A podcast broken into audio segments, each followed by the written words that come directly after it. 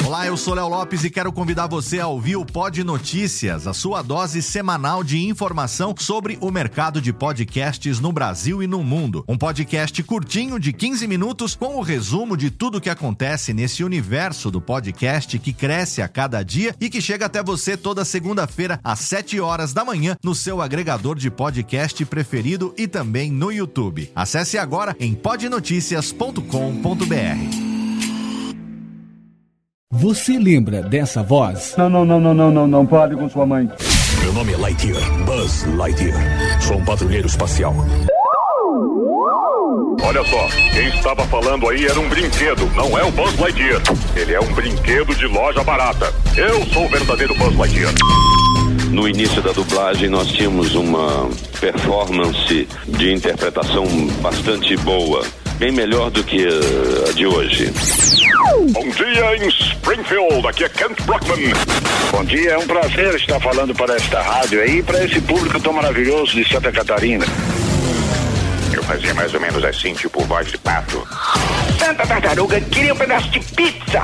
Se for de chocolate é melhor, viu?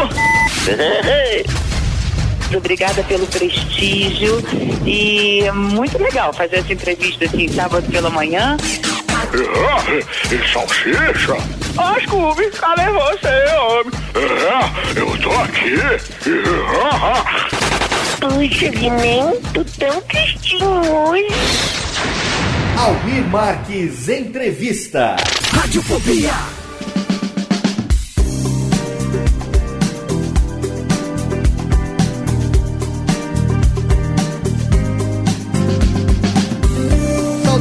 Saudações, ouvinte do Radiofobia, eu sou Léo Lopes e é com orgulho que trago para você a nossa edição de agosto de 2013 do nosso acervo Almir Marques Entrevista. Como você já sabe, o Almir Marques é um radialista lá de Rio do Sul, em Santa Catarina, trabalha na 93 FM e há mais de 10 anos ele entrevista dubladores. Na verdade, esses arquivos que nós temos aqui na nossa série Almir Marques Entrevista são de entrevistas históricas que o Almir fez ao vivo através do telefone com esses dubladores a partir do ano 2000. E aqui nós temos então publicados agora como registro esse acervo de entrevistas. Você vai ouvir algumas coisas que não existem mais, alguns sites que já não estão mais no ar, alguns links e fatos que aconteceram na época que essas entrevistas foram feitas pelo Almir. Para a entrevista desse mês, nós fizemos uma rápida enquete na nossa página no Facebook. Se por acaso você ainda não acompanha o Radiofobia nas redes sociais,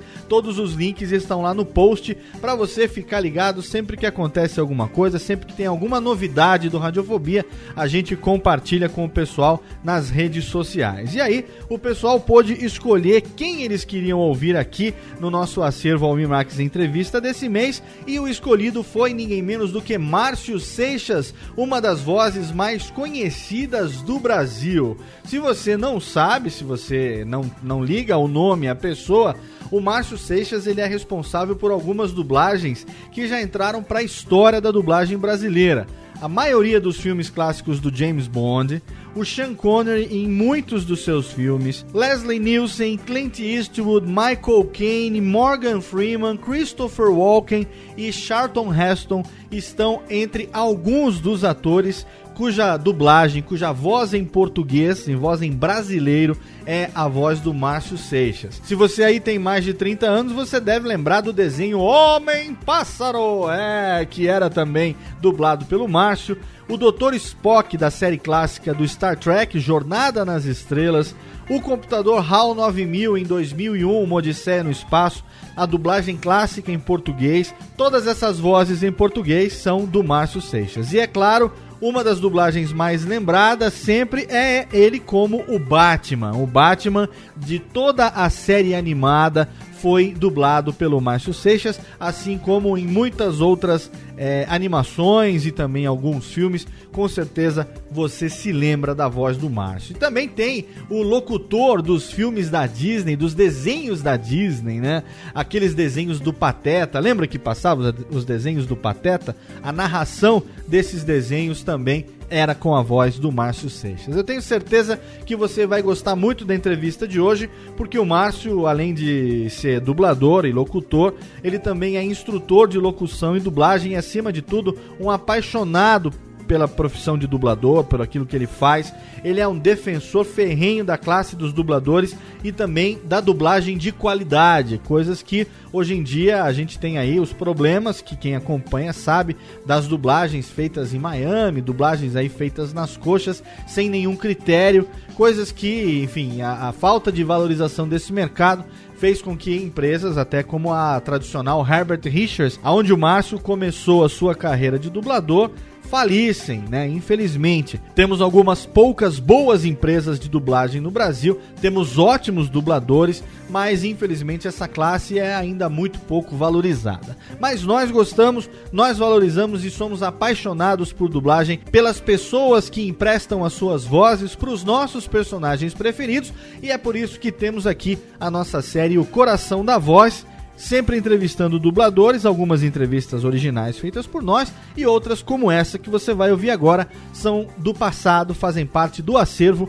do nosso querido amigo Almir Marques. E antes de começar a entrevista propriamente dita, eu quero convidar você aí que gosta de podcast, você que tem vontade de ter o seu próprio podcast, eu convido você a participar dos nossos workshops de produção de podcasts. Já tivemos duas edições esse ano, uma em São Paulo, outra no Rio de Janeiro, e ainda teremos quatro pela frente até dezembro, sendo que duas já estão definidas. Em São Paulo, no dia 7 de setembro, um sábado, feriado, mas é sábado, tenho certeza que vai ser tranquilo para você participar. E no dia 5 de outubro, também um sábado, em Curitiba, no Paraná. Curitiba vai receber também a sua edição do nosso workshop de produção de podcast. Serão 5 horas de conteúdo compartilhado por mim, uma apresentação audiovisual aí com mais de 120 slides. Tenho certeza que você vai se amarrar. Você que tem vontade de começar o seu podcast e ainda não sabe por onde, não sabe o que é que você precisa, ou você que tem um podcast, mas tem problemas com captação de áudio, você acha que poderia melhorar a qualidade do som, se o seu ouvinte cobra uma hospedagem melhor, um download melhor, um feed no iTunes Store, pode ter certeza que todos esses tópicos serão abordados no nosso workshop de produção de podcasts. Os links estão todos lá no post, corra, pois as vagas são limitadas. E olha, pode ter certeza, você vai ver que o investimento é muito menor do que você imagina para 5 horas de conteúdo que eu vou compartilhar com você. Tá bom? Então é isso. Clique lá nos links do post para se inscrever nos workshops de produção de podcasts e agora aumenta o som aí no seu cantinho preferido para curtir a entrevista desse mês com Márcio Seixas no nosso acervo Almir Marques Entrevista. Até mais, um abraço, tchau. Radiofobia. Radiofobia. Radiofobia. Radiofobia. Radiofobia. Hoje temos a honra de entrevistar Márcio Seixas, dublador de Sean Connery, Leslie Nielsen, Robert Redford, Charlton Heston, narrador das histórias do Pateta, Tiki, Balu e muito mais. Mas quem vai nos falar a respeito dos seus personagens é ele. Bom dia, Márcio Seixas. Bom dia, Almir. Você está me ouvindo bem? Agora sim, alto e claro. Meu som está chegando aí, claro. Sim. Bom dia aos meus amigos da 93 FM, os funcionários que estão aí agora trabalhando. Bom dia para a cidade de Rio do Sul. Bom dia, Santa Catarina. Aliás, Almir, eu gostaria de mandar um abraço para quem estiver me ouvindo e que foi comigo ao canal de Suez em 1965. Lá se vão quantos? 38 anos? Será que eu não sou péssimo? 65. É, eu fui em 65 e voltei em 1966. Anos. Eu estava na faixa de Gaza, eu era integrante da ONU, do Batalhão de Suez, e convivi com muitos colegas de Santa Catarina, os catarinenses. Eu não me lembro do nome de nenhum deles, mas eu travei conhecimento com vários, nos tornamos amigos muito camaradas. E se tem em Rio do Sul, ou alguma cidadezinha uh, adjacente, ou nosso som chegando até Santa Catarina, se algum filho de integrante do canal de Suez, que foi do 16º Batalhão, ou do 17º Batalhão, que era o meu, por favor, entre em contato aqui com, a, com o Almir, na Rádio Rio do Sul, porque eu adoraria saber de alguém, mandar fotos, né? Agora está fácil através da internet. Muito mais fácil, né? É, eu gostaria, se alguém estiver me ouvindo, por favor, entre em contato com o Almir, porque eu queria mandar um abraço para esses colegas. Ok, então vamos deixar o nosso telefone no ar. É o 4752100093. Se você estiver ouvindo e, e, for aí do, desse pelotão, você entra em contato com a 93 e você, nós vamos fazer essa ponte com o Márcio Seixas no Rio de Janeiro. Mas, Márcio, para começarmos, como a dublagem é vista hoje em dia? Há espaço na mídia? Não. Ah, quando há uma iniciativa como esta, sua, Almir, da Rádio 93 FM, para nós é uma maravilha, porque o que há na imprensa, uma parte da imprensa, não a imprensa toda, uma parte da imprensa tem um, um preconceito absolutamente incompreensível até hoje. Eles, quando tem que combater uma, uma dublagem, quando tem que falar mal de uma dublagem, não falam do trabalho específico. Falam que a dublagem merece nota zero, que a dublagem deveria acabar, porque viram um trabalho e não gostaram elas nem se tocam de que elas vão ao cinema, gostam de um filme e não gostam de outro. Do filme que elas gostam, que elas vão no cinema, elas falam maravilhas. Do filme ruim, elas falam cobras e lagartos. Com a dublagem não acontece isso. A dublagem não presta. Esqueceram dos desenhos que é, marcaram a vida dessas pessoas. Tantos desenhos, a voz dos dubladores está na vida e na memória do brasileiro. Ela existe desde 1961. Há 41 anos, portanto, a dublagem né, está aí na televisão. E ainda tem um grupozinho de jornalistas que ataca a dublagem, o que me magoa profundamente, porque eu sou um apaixonado pela minha profissão, eu sou um apaixonado pela atividade de dublagem, com todos os problemas que ela tem hoje, e lamento muito quando eu vejo uma informação equivocada sobre dublagem publicada em jornal ou em revista. Ok, Márcio, já temos uma informação boa, me parece que Dois rio-sulenses serviram com você nesse local. É mesmo? Quais são os nomes deles? Um é Toninho, eu não me lembro o sobrenome, mas o outro é Osímio Chiquete. O outro é? O, um é Toninho, eu não me lembro o sobrenome, o é. outro é Osímio Chiquete. Ah, eu queria ver a foto deles. Como eu disse, eu não vou me lembrar dos nomes deles, porque certo. a maioria tem nomes estrangeiros, nomes alemães. Mas é uma coincidência, né? É. Mas que é, legal. eu eu gostaria muito de trocar fotos com ele através da internet. Ok, é. vou entrar em, eh, vou colocar o Osímio em contato com você então. Tá, tá legal. Um grande abraço. Para você também. Agora vamos lá, continuando. Para começarmos muito bem aí, falar sobre uh, a dublagem, como está a qualidade da tradução na dublagem? A, do, a tradução hoje está muito ruim, Almir, porque os, com o advento da internet e do computador, os programas, a, a, imaginação é ilimitada. Já agora existem programas de tradutor eletrônico. E as empresas descobriram isso. E tem pessoas que não têm domínio do português e usam tradutor eletrônico e estão trabalhando no eixo Rio-São Paulo com uma voracidade impressionante. Em parte, eu tenho que dar razão quando a pessoa emite uma opinião eh, equivocada sobre dublagem, mas eu tenho que concordar que alguns filmes não tem o devido cuidado. As novelas de televisão, as novelas mexicanas, são as principais vítimas desta má tradução. A empresa não compra, ela não contrata, não investe num checador de texto. E tradutor, eh, tradutor eletrônico, tradu, tradução feita em computador, não conhece os melindres, os, os macetes, a coloquialidade do idioma. Então eles traduzem literalmente. Para você ter uma ideia, numa novela mexicana, eu dublava, foi uma das primeiras e poucas novelas que eu fiz, o meu personagem, que era um bandido que tinha uma mão de aço, pede a empregada para trazer minhas calcetines. E o tradutor eletrônico traduziu, traduzir, traga minhas calcinhas. e eu atento na hora, disse, meu Deus, o tradutor não sabe o que é, ele nem teve o cuidado de revisar para saber que calcetina é meias. Ele tinha, estava de roupão, tinha acabado de sair do banho. E aí o tradutor, e a, a empresa recebe, não revisa o texto, o tradutor é, tira o texto da, da, da, da impressora, não revisa, entrega, vai direto para o estúdio de dublagem. Como ela é feita sempre em ritmo muito acelerado, esses erros passam, o que dá razão a algumas pessoas de emitir uma opinião, às vezes até truculenta, sabe? Muito ácida contra a dublagem. Eu tive em contato com outros dubladores e eles me falaram é, realmente, principalmente nas novelas mexicanas, já que o, o ritmo é muito acelerado, eles fazem é. às vezes 12 horas em duas para ganhar mais tempo e é. aí não acabam não revisando o texto direito e acontecendo erros grosseiros na Mas isso, na, Almir, felizmente, só acontece nas grandes empresas de dublagem. São duas ou três só. Porque nas pequenas é, há um trabalho com esmero da dublagem, não é? Para você ter uma ideia, é, dublagem de filmes para Disney, dublagem de filmes para televisão, são feitos em empresas de porte menor. Consequentemente, essas pessoas têm muito cuidado na elaboração do texto, na finalização do texto, entendeu?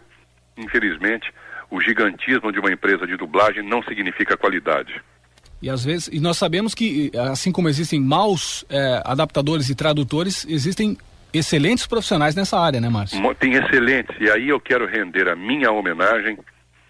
Tem, eu, eu, eu trabalho com poucos bons tradutores, mas eu quero é, homenagear um só, aliás, uma só. É uma pessoa que eu acabei de fazer um filme essa semana, comovente, lindo. Eu fiz, uh, eu dublei o Papa João Paulo II coitado, está tão doente, parece até que vai se retirar por causa de saúde, e eu dublei um filme sobre a vida dele. Interessante. E o filme foi traduzido pela Cristina Anastasi.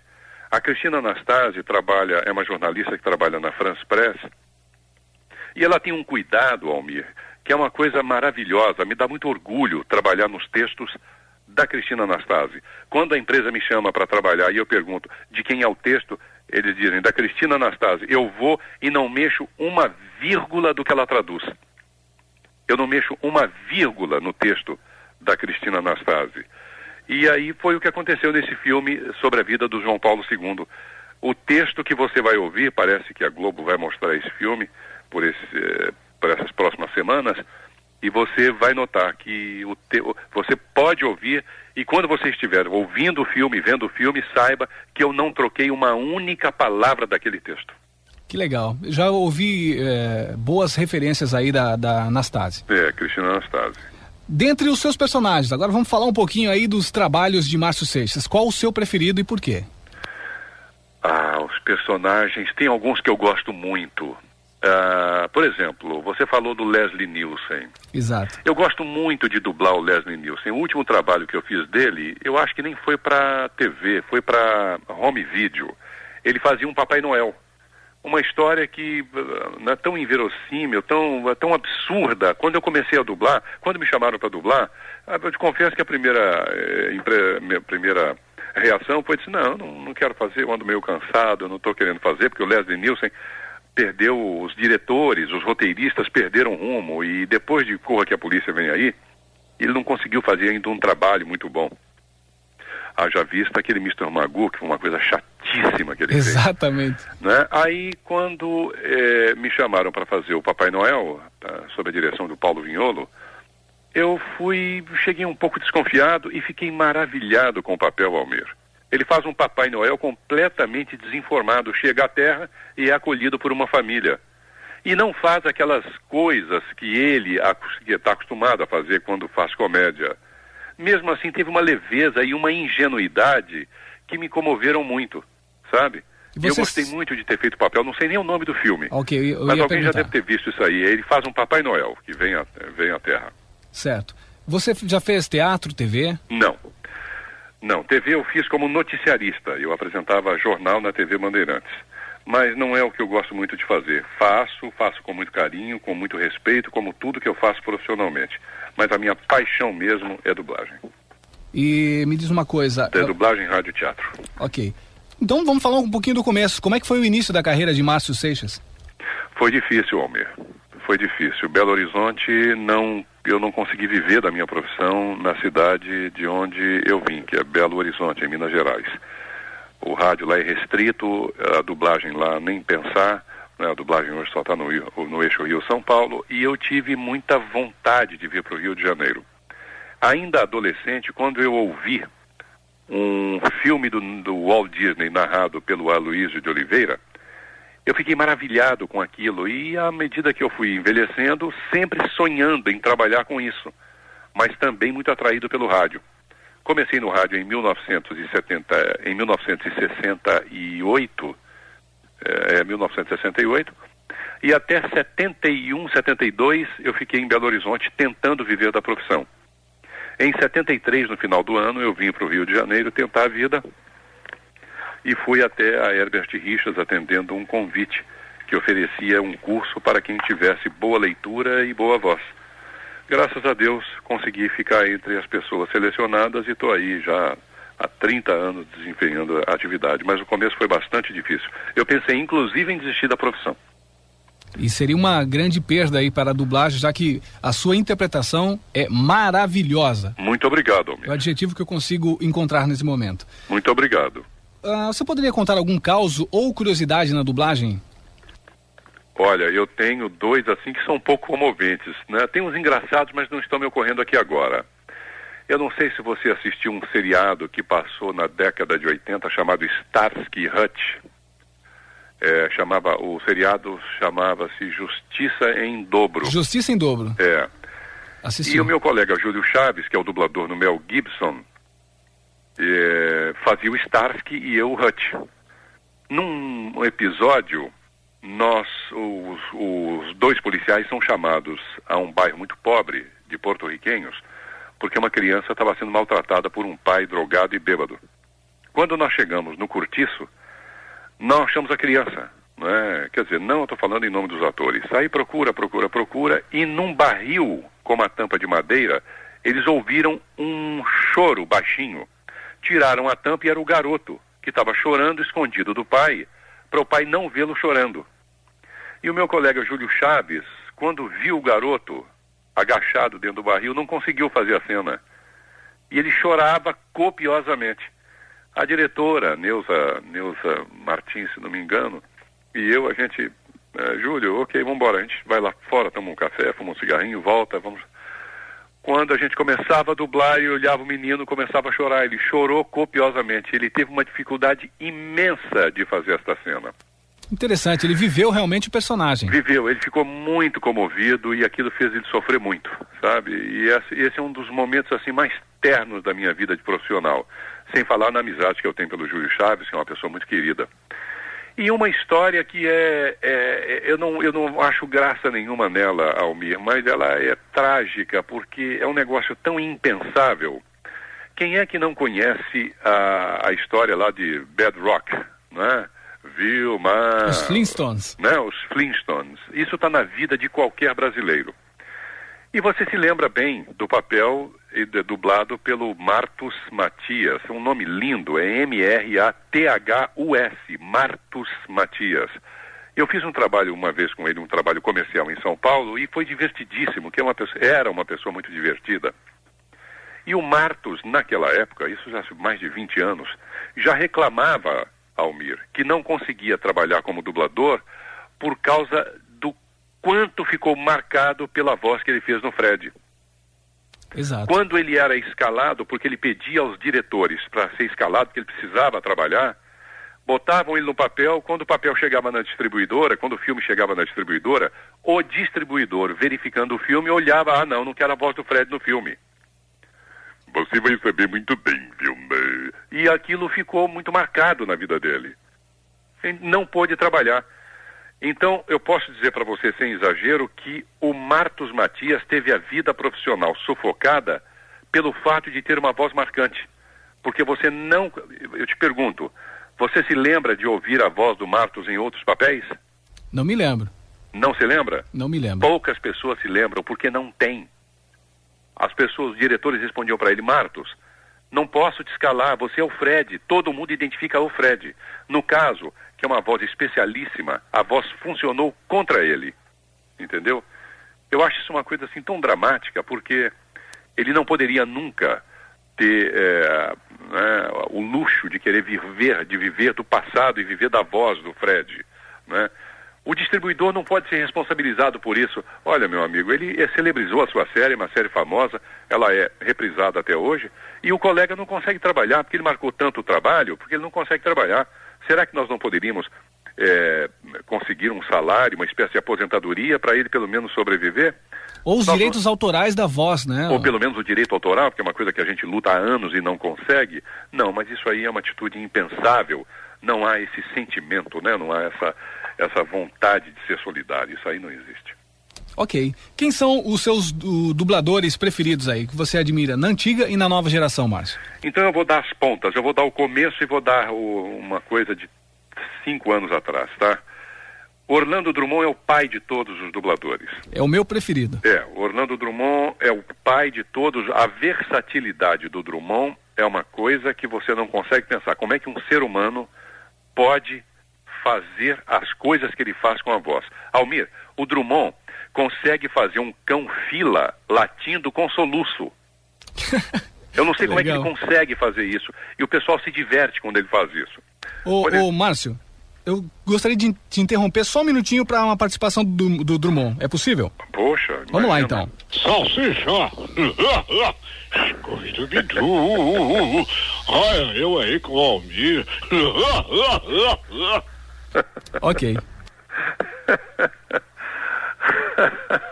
Fantástico, né? Olha, rapaz, dublar com Drummond é um prêmio, sabe? Quando eu sou escalado para trabalhar e chego lá e vejo o nome dele, eu falo, Deus do céu, vale a pena essa profissão, porque Drummond é uma pessoa maravilhosa para você conviver, Almir. É bom caráter, é boa pessoa, é uma pessoa humilde, ele é, sabe, ele é solidário, ele gosta de ajudar as pessoas. Drummond é uma pessoa adorável.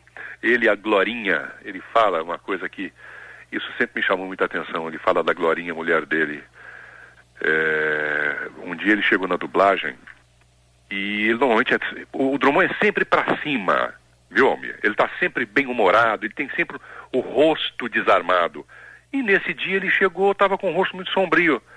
Aí eu abracei com ele e falei, Druma, você, o que que é? Essa cara eu não conheço. Falou, a Glorinha não está bem de saúde não, rapaz. Essa história já tem uns 10 anos, Almir. A Glorinha não está bem, não, rapaz. Eu saí de casa, achei ela com o olhar meio perdido no vazio, ela não está bem. E ele estava com uma imagenzinha de uma santa que é devota, que ele é devoto, e eu não, não me lembro o nome. E ele mas fez uma oração assim perto de mim, sabe?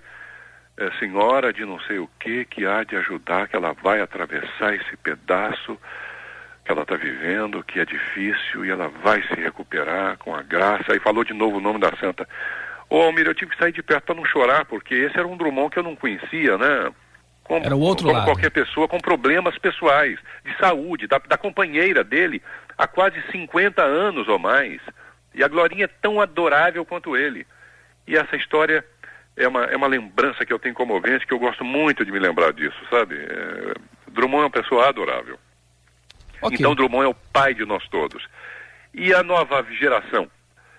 Eu acho difícil que surja alguém agora que tenha tanto talento, versatilidade, cultura e informação como tem o Guilherme Briggs. Guilherme Briggs é uma pessoa superdotada e é tão adorável quanto o Drummond. Se você um dia tiver a chance de conhecê-lo, você vai ficar apaixonado por ele, porque é tudo que eu falei do Drummond e mais alguma coisa. Conheço muito o Briggs por telefone. É, quando você o conhecer pessoalmente, você vai ficar apaixonado, porque passar alguns momentos com ele, sabe, ou o dia inteiro com ele é um prêmio.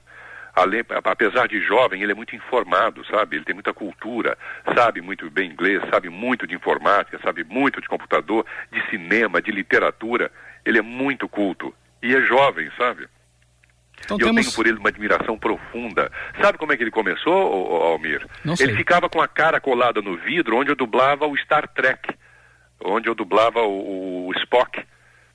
Eu, a série foi redublada e houve uma movimentação, sabe, dos trekkers, numa preocupação muito grande se a gente ia manter as, todos os códigos, frases, uh, bordões da série.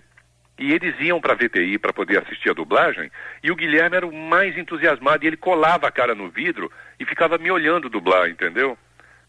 Ele aprendeu a dublar de ficar olhando, de tanto que ele ficava em estúdio. E hoje é, sem dúvida, o dublador novo mais importante que nós temos no mercado no eixo Rio-São Paulo. Muito bom. Ele vai saber de tudo isso que você, você falou sobre ele. Tá bom? Que bom. Uh, como foi dublar o Sean Connery, Márcio? Sean Connery é outra coisa que eu gosto de fazer, Almir. Agora, eu não consegui fazer aquilo que o falecido André Filho fazia. Você se lembra do filme Os Intocáveis? Me lembro. Você lembra do filme? Me lembro. Você lembra, você lembra da dublagem? O André Filho foi o único dublador que conseguiu fazer. É, o, o Sean Connery tem um, ele tem um defeito de articulação em que ele não fala, é, por exemplo, eu, qualquer pessoa, você fala assassinato, houve um assassinato. O, o Sean Connery fala, houve um assassinato. Ele falava, parecia com os dentes presos. Os né? dentes presos. E o André fez ele no. dublou ele no. Nos Intocáveis, com essa deformação. É uma obra-prima. E eu não consigo fazer aquilo. E o André fez com muita. Ele acreditou naquilo, começou a fazer e foi até o fim e dando um show de interpretação. André Filho, eu dublo, mas eu tenho que tirar meu chapéu. O dublador perfeito para ele era o André Filho. Que fazia o Christopher Reeve também. Exatamente, um homem de 6 milhões. Ah, não. É... Você falou o nome, eu me lembrei Christopher do Reeve, o Superman. Do... Como era o nome do ator? Christopher Reeve, que fazia o Superman. Superman. E o homem de 6 milhões de dólares era. Acho que era Reeves também. Não me lembro agora. Me fugiu o nome do, do ator. É. Você também dublou o Charlton Heston em- na maioria dos filmes clássicos bíblicos, né? É, dos bíblicos fiz. Você fez Moisés. Moisés. E qual é a emoção desse filme pra você? Rapaz, chegar no estúdio para dublar um filme como aquele é uma carga que ela pesa na cabeça, viu? Meu Deus do céu, textos bíblicos, um português correto para evitar vícios, né? Para não colocar nenhum vício. É muito difícil dublar um filme assim, viu, Almir? Porque a gente que está nessa fábrica de dublagem, quer dublar o dia inteiro, toda hora, um filme clássico como esse não aparece. Então, quando você trava o conhecimento com a primeira cena e você vê o texto com um português bastante arcaico, tem que ter muito cuidado para não passar os, a maneira coloquial como você conversa com as pessoas ou interpreta numa dublagem. Então, além desta dificuldade, tem o próprio respeito pela obra, né? O filme é um filme grandioso, foi muito bom. Mas um papel que eu acho naquele filme extraordinário é o do Yul Brynner, que foi dublado pelo falecido Darcy Pedrosa. Que fazia O Yul Brynner, o Briner. né? Aquele, o imperador careca. Ok, agora vamos já para a parte é, é, humorística da- das suas dublagens. É muito difícil dublar o Tic e onde você encontrou inspiração para fazer o Tic, The Tic. o Tic tem uma história que é bastante curiosa. Eu estava no pátio quando veio o colega, que era um menino ainda, menino, pouco mais de 18, 19 anos, com uma fita debaixo do braço e um texto. Eu tenho um papel aqui que eu acho que vai ser na medida, acho que você vai gostar de fazer. Quando ele me disse que era um carrapato forte, trapalhão, eu falei, olha, eu não quero fazer isso. Aí ele dizia assim, por que você não quer fazer? Não, é que, que pô, todo desenho que chega é um negócio tão chato. Os desenhos, na grande maioria, "Ei, esperem por mim, eu não aguento mais esses desenhozinhos. Eu gosto muito de fazer Disney e não quero, por favor, não quero fazer isso não. E ele, muito humilde, colocou a fita debaixo do braço e voltou para a sala dele. Esperou um, dois dias, voltou com a fita e o texto e disse assim: Você está perdendo, eu acho que você vai gostar de fazer, porque você vai poder criar em cima disso aí. Não, não, não quero não, não insista, porque eu não quero dublar isso. Faça, pelo menos veja como é, pode ser que você goste. Não, não quero fazer. Voltou, guardou de novo a fita. Aí ele esperou mais um, dois dias, voltou. Olha aqui, eu acho essa teimosia sua uma coisa burra, porque eu acho que você vai gostar de fazer o papel. Eu não estou oferecendo para ninguém, eu não estou nem fazendo teste. Você vai e dubla direto. Aí eu falei assim, olha, para ficar livre de você, eu vou ter liberdade. Ele falou, total. Você já falou isso com a Globo? Já falei, você vai ter liberdade total. Posso mudar o texto? Pode. Posso adaptar na hora? Posso. Tá bom. Então eu vou fazer tudo que me der na cabeça. Combinado? Combinado. Quando eu comecei a dublar, eu fiquei apaixonado, Almir. E o diretor também. E o tradutor, que é o dublador do Arthur. Então, cada, cada semana que eu chegava para dublar o Tic, era uma coisa que a gente esperava muito. Porque dublar o Tic era assim. A gente parou várias vezes para rir porque a gente não conseguia. Eu imagino que deve Então, ser é, muito divertido. Situações que a gente criou ali na hora. E realmente, eu tive muita liberdade, a Globo respeitou isso, não devolveu coisas que eu criei, sabe? E eu achei isso formidável. A Você Globo pode é muito fazer um- rigorosa no, no controle da qualidade Vocês colocavam muitos cacos, ô Márcio? Hein? Vocês colocavam muitos cacos no... Muitos, muitos cacos. Você pode fazer um pouquinho do tique só pra gente lembrar da voz? Agora, posso. E agora a inspiração. É, eu, eu, antes de começar a dublar, Almir, eu ouvi aquela maneira dele falar. A minha maneira de falar é meio parecida com a do americano. É bem parecida com a do americano. Ele fala, por exemplo, uh, você diz assim, look at him, olhe para ele. É, como você fala em inglês, look at him. O Tic fala, look at him. Não é? é os finais de palavra é, é são esticados. Exemplo, eu vou por aqui e então você fala, I'm going by here, and then o Tic falava, I'm going by here, and then que era um finalzinho que ele fazia que era muito engraçado. Aí eu passei, eu não tenho como colocar isso porque eu não tenho palavras sempre terminando em M. Eu vou fazer essa brincadeira quando houver, por exemplo, é, é, engradado, eu vou falar engaradado, que é uma forma de passar essa brincadeira que o dublador americano fazia. Então, é, eu quero mandar uma mensagem para a cidade de Rio do Sul, como tique, tá bom? Posso fazer? Ok, fica à vontade. Cidadão sulense, meus amados cidadãos de Santa Catarina, tenho muito orgulho de defender os faracos e oprimidos. E nesta tarefa eu conto com o apoio logístico do meu amigo Valdir Rodrigues, da Rádio Rio do Sul. E no meu trabalho eu conto com a orientação do meu amiguinho, não Arthur, mas outro amiguinho mini-herói chamado Matheus, filho do Almir e da Andréia. Que maravilha! Isso não estava combinado, hein? que legal, Márcio. Fiquei muito feliz, viu? Olha, foi de arrepiar agora. de verdade. Agora, já est estamos quase no finalzinho. Esse papo está muito gostoso. Quero deixar claro para você. Eu tenho saudade da época que você fazia o narrador das histórias do Pateta na Disneyland na década de 80. Eu tinha 10 anos na época e me lembro perfeitamente. Depois da, do, da sua narração como narrador do Pateta, não houve outro narrador que fizesse igual. Muito obrigado, Almir. Eu amava fazer aquelas narrações. Não faço mais. Hoje meu trabalho para Disney se resume a fazer trailer para cinema, DVDs, é, making off, agora mesmo acabei de fazer um trabalho grande para Disney, que são games de A Bela Adormecida. Voltaram com uma nova canção, é, uma canção que havia sido retirada na versão que foi para o cinema e agora remasterizaram, remontaram, colocando a canção chamada Ser Humano de Novo. É, Humano de Novo. E não tem, aquelas narrações acabaram. E eu sinto muita saudade daquilo. Você convivia com o Jaluzzi, que fazia o, pa, o Pateta. Fazia. Não, uma, o, o Telmo é, de Avelar fazia o Pateta e o Jaluzzi fazia o Pato Donald. É, o Telmo não faz mais o Pateta e o Jaluzzi sofreu um derrame. Ah. E você sabe, para poder fazer a voz do Pato Donald, para mim a voz mais perfeita que já foi produzida até hoje, aqui na dublagem, o Jaluzzi enchia a bochecha e apertava sabe? E ele sofreu um derrame destilado, então ele não tem mais os músculos é, né, em perfeito estado para poder produzir aquele som. Para mim, também a melhor dublagem do, do Pato Dono é, é a original, do Jaluz, do Jaluz. que era da rádio Ministério da Educação e Cultura. Uma descoberta aí do Telmo de Avelar, né? Uma descoberta do Telmo de Avelar. Ok. Uh, Fale-nos um pouquinho sobre o, o Balu, da Esquadrilha do Barulho. Balu foi uma curiosidade que eu nunca consegui entender até hoje, Almir. Eu trabalho para a Disney desde 1975 é, sempre me valorizaram muito, que é uma coisa que eu agradeço, sabe? Eu, eu, o ano inteiro eu estou trabalhando para Disney. E sempre que havia algum personagem, eu falava para o Telmo, eu quero fazer o teste. Não vou fazer porque o pessoal de lá não quer misturar sua voz.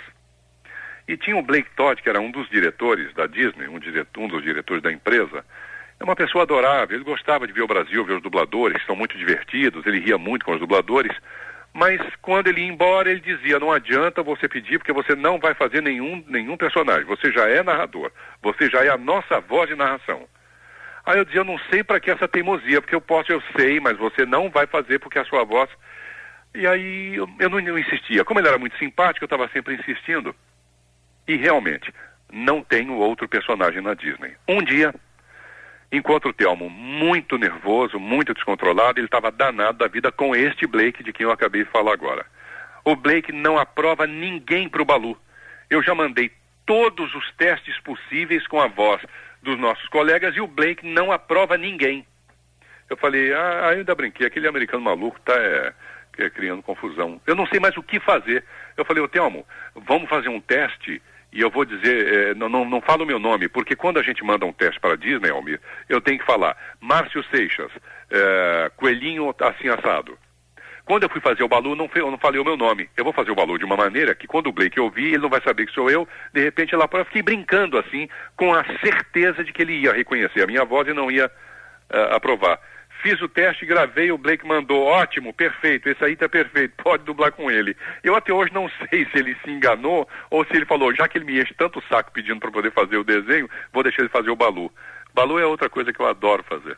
Você faz uma voz um pouco diferente. Você pode fazer uma, uma inflexão do, do Balu ou do Leslie Nielsen, que é aquela voz um pouco mais é, pesada, pra gente só ouvir um pouquinho da tua voz. Sim, o Leslie Nielsen eu faço assim quando eu falo pra Rádio Rio do Sul, em Santa Catarina. Aliás, lembrando aos meus amigos que foram ao canal de Suez que me mandem alguma fotografia. Mas, por favor, uma fotografia bonita, não uma foto feia. E o Balu, Balu é uma, uma, uma, voz que eu uso normal, não havia grandes modificações não. Eu trabalhava com um ursinho pequenininho, que eu não consigo me lembrar o nome. Ah, eu chamava ele de, em inglês era Little Preaches, é, Piquet, é, é, Piquetito. Me ajuda aí, Almir, não estou conseguindo não me lembrar me o nome. Era dublado pelo Peterson Adriano. Que fazia a voz do Bart Simpson. Do Bart Simpson, exatamente como era o nome. Me ah, fugiu. Me, é, acho que eu chamava ele de Piquetito. Você se lembra do Balu, da, da série? Me lembro. E tinha Beck, né? E tinha Menininha, dublada pela Marisa Leal, que faz o Baby. Era uma, um desenho fantástico também, é, né? Era muito gostoso fazer também. Eu tenho um grande sonho que é poder um dia trazer os dubladores para uma conferência sobre dublagem em Rio do Sul. O que, que você pensa da ideia, Márcio? Eu adoro a sua ideia, aplaudo e ainda acrescento mais.